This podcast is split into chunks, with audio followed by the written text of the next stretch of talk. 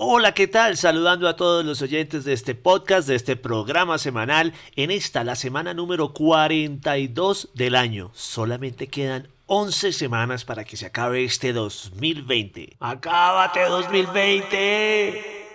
Bueno, el día de hoy hablaremos sobre la minga, la protesta indígena.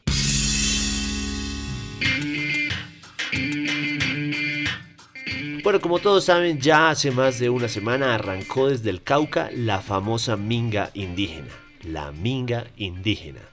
Las tres razones fundamentales de esta movilización son los asesinatos de líderes sociales, la violencia por parte de la fuerza pública y la sustitución de cultivos ilícitos. Y lo que piden este año es... Es fácil, es hablar con el presidente. Y no se ha podido.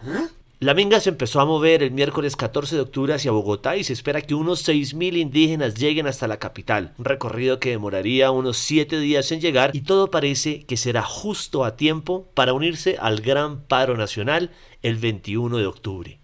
Yo me pregunto, ¿qué le pasa al gobierno? ¿Por qué quiere dejar que se acumulen todas las protestas? ¿Ah?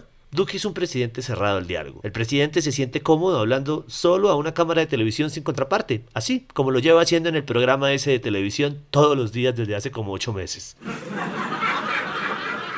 Esta minga pudo haberse acabado hace una semana, pero el presidente dejó la silla vacía en Cali. Allá la minga lo citó para hablar con él, que es lo que piden, y él no fue. El presidente es experto en dejar agrandar problemas que pesan cada vez más, como el problema del abuso de las autoridades, las licencias ambientales, la producción del campo, por ejemplo, o su peso mismo, que cada vez pesa más. Como estamos en un país totalmente polarizado, ¿qué pasa? Cualquiera que se anime a pararse a reclamar por sus derechos, entonces de una vez todos empiezan a tildarlo de guerrillero, terrorista, mamerto, castrochavista, ruso conspirador y enemigo de la patria.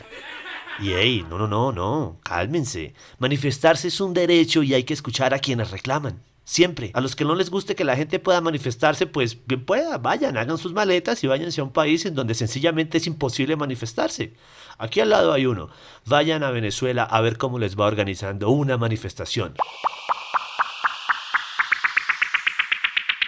Imposible. Los primeritos que se encargan en mover la opinión pública en contra de la minga son del mismo gobierno, esta vez en cabeza del director de la Policía Nacional y las declaraciones del director de la Policía Nacional. El interés de estas estructuras disidentes es enviar infiltrados dentro de los indígenas a integrantes de las disidencias expertos en el manejo y fabricación de elementos y artefactos explosivos con los que pretenderían afectar la fuerza pública o incluso ejecutar actos de terrorismo en la ciudad de Bogotá. Porque una de las grandes pretensiones de estos delincuentes era atentar contra alguno de los indígenas para posteriormente endilgarle la responsabilidad a la fuerza pública. ¿De verdad? O sea, si ya saben quiénes son y dónde están los disidentes, los terroristas y guerrilleros, y más aún, saben qué van a hacer, pues captúrenlos y dejen de echar chisme, dejen de meter terror, dejen de meterle la idea a la gente de que la minga no es legítima. A ver, es como si uno va caminando por el barrio y el policía del CAI le dice, venga, Diego, tenemos información de que mañana se van a meter a su casa a robar a las 3 de la tarde los tres rateros, los, los ladrones de aquí del barrio, el señor Palacino, Nula y Samuelito. No, ¿cuál Samuelito? Moreno. A ver, o sea, si usted es el policía y tiene toda esa información, ¿qué hace ahí parado? Haga algo para que no suceda. ¿O no? No sé, por lo menos yo lo veo así. En Colombia tenemos unos políticos nefastos que no tienen ni idea de lo que es escuchar a la otra parte y macartizan cualquier intento de protesta. Por ejemplo, el señor José Félix Laforí, el uribista acérrimo a más no poder, esposo de María Fernanda Cabal y presidente de la Federación Nacional Ganaderos. Imagínense la cantidad de hectáreas que debe tener ese señor. Publicó en su Twitter un mensaje ponzoñoso con una foto de los indígenas y ponía los indígenas en la minga y ponía en duda si los indígenas eran realmente indígenas. No, pues porque en lugar de llevar taparrabos y flechas y ir descalzos, iban con unas botas de plástico en unos camiones. O sea, ¿cómo así? Al señor Laforí le gustaría que los indígenas salieran del Cauca a Bogotá en qué? ¿En zapatillas Nike? ¿En Crocs? Así como quizás él sale a trotar en las fincas. No, señor. Y que si le quieren mandar un mensaje al gobierno, ¿qué? Que lo hagan como, señor. Desde el Cauca con señales de humo. Una nube grande que diga presidente, nos están matando aquí en el Cauca. Venga, ven. Ni siquiera Pues quiere no a sentar a hablar con ellos. Como dicen algunos periodistas que parecen más voceros de la Casa de Nariño que cualquier otra cosa, ah, que es que como los indígenas están exigiendo hablar con el presidente y no están pidiendo X o Y cantidad de plata, entonces eso es un acto de politiquería pura. Politiquería pura. A ver, pues si uno va a hablar con el presidente, pues claro que eso es política. ¿Y qué pasa? Pues se necesitan hablar temas importantes. Claro que es un acto político. Si ir a ver al presidente no es un acto político, entonces ¿cómo se le llama eso? A ver, es como ir a un restaurante y que el mesero le diga a uno, eh, un momento, eh, usted no me convence mucho. Creo que usted viene aquí es porque quiere comer, ¿ah? Eh, sí.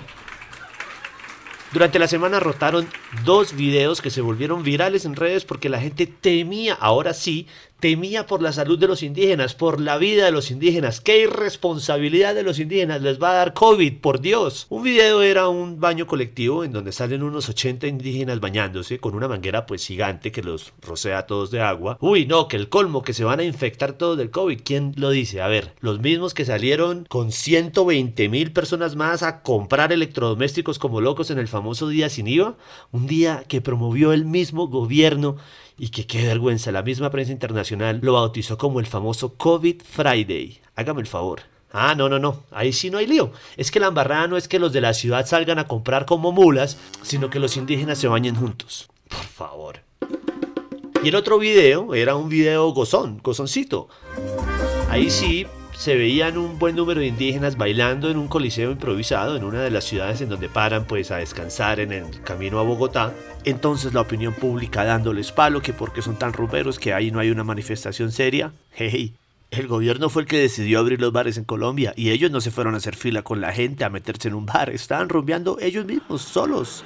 Esas son las voces del gobierno que confinó a todo un país durante cuatro meses para soltar a todo el mundo a las calles justo cuando tocamos el pico de la pandemia y estábamos en el top 5 de los países más afectados del mundo. Es decir, señores, Acá los indígenas no están saliendo a las calles a aprovechar un día sin IVA, o no están yendo a restaurantes como la gente en las ciudades, o no están yendo a orgías como salió en las noticias en Cali, en verdad salió. O tampoco se están yendo a San Andrés en plena pandemia como el fiscal general.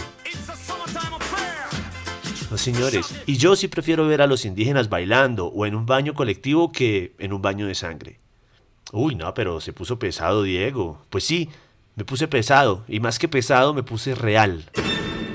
¿Cómo no van a manifestarse los indígenas si en lo que va corrido de este 2020 ya se han perpetrado nueve masacres en el Cauca que han dejado un saldo de 36 víctimas mortales? Además, 47 líderes indígenas han sido asesinados en otros lugares del país. Ah, y justo, justico el día que el presidente dejó metida a la minga en Cali, ese día asesinaron a un exgobernador indígena en el Cauca. En el 2019, 83 indígenas fueron asesinados. Estamos hablando que durante el gobierno de Duque, contando desde los meses de 2018 a hoy, han asesinado a casi 200 indígenas y todavía faltan dos años de la famosa seguridad democrática que promueve el glorioso Centro Democrático.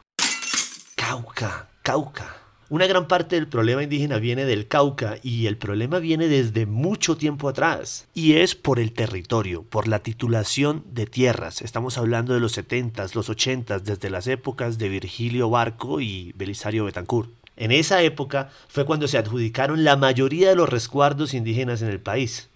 ¿Sabían que el 50% de las tierras del Cauca pertenece solo al 3% de la población? En otras palabras, mientras el 3% de la población del Cauca goza del 50% de las tierras del departamento, el otro 97% de las personas tiene que hacerse campo en la otra mitad. O sea, pedimos una pizza de 10 pedazos y yo que soy un latifundista de la pizza digo, bueno, a ver, yo me como estos nueve pedacitos por acá con mis dos amigos y venga, le pego un mordisco a ese pedazo de ustedes y listo. Ahí les queda su pedacito de pizza para que se repartan entre ustedes siete. Muy de malas ese 97% de la población, ¿no?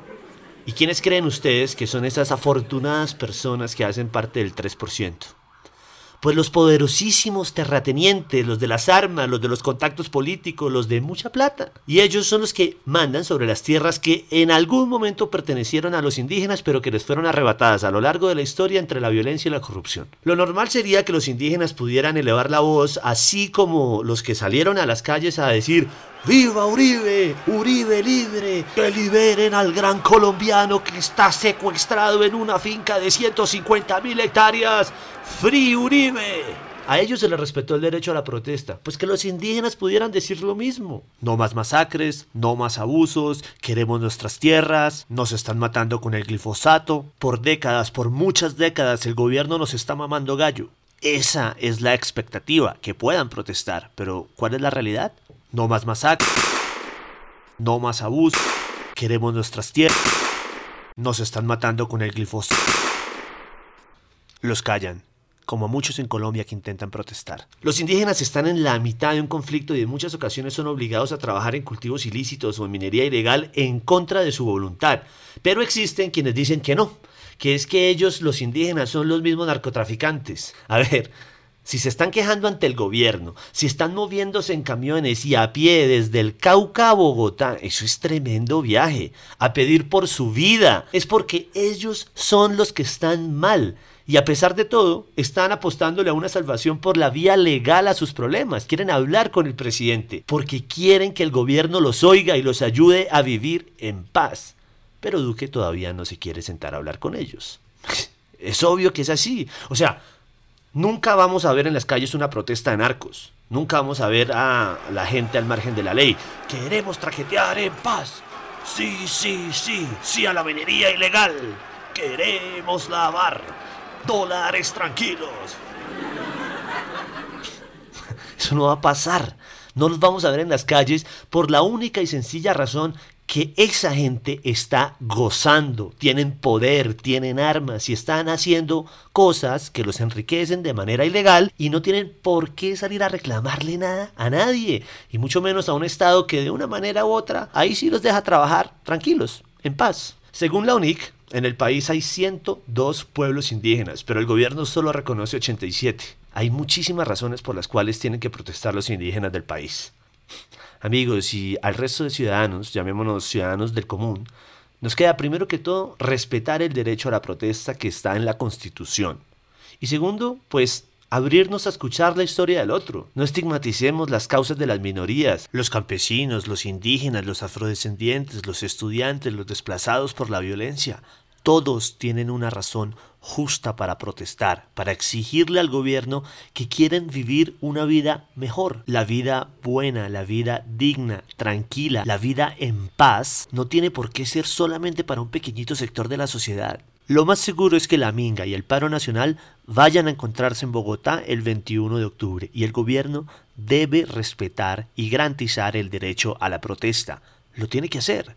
Pero más allá de eso, debería preguntarse y ver cómo resolver lo que en principio hace que el pueblo esté tan inconforme con su mandato. Porque da la sensación que al gobierno le gusta es ver cómo apaga incendios, pero parece no importarle cómo prevenir los incendios. Presidente Duque, si usted está cansado, mamado, de tenerse que comer un pan quemado todas las mañanas y tenerle que echar mermelada como la que le echa al Congreso, ¿por qué no se plantea la idea de sacar el hijo pan del horno antes de que se queme?